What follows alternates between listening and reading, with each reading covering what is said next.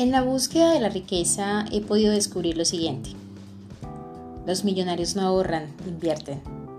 Los millonarios buscan diariamente sus objetivos, dándole a todo su tiempo pero sin parar, ni olvidar el paso a paso. A lo que me cuestiono, ¿cómo puedo lograrlo?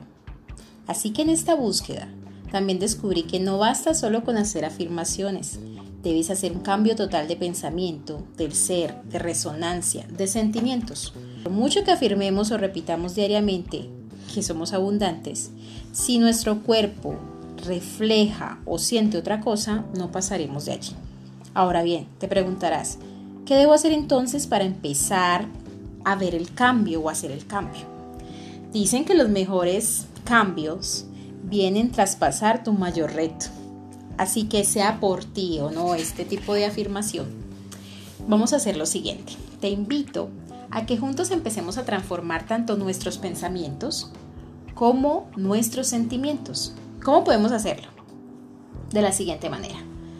Más que solo declarar, hagamos una lista e investiguemos cómo se comporta una persona abundante.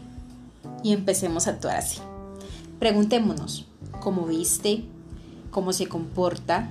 ¿Qué libros lee? ¿Con quién se relaciona? ¿Cómo se alimenta? ¿Qué lugares frecuenta? ¿Cómo administra todo lo que Dios le da, o lo que consigue?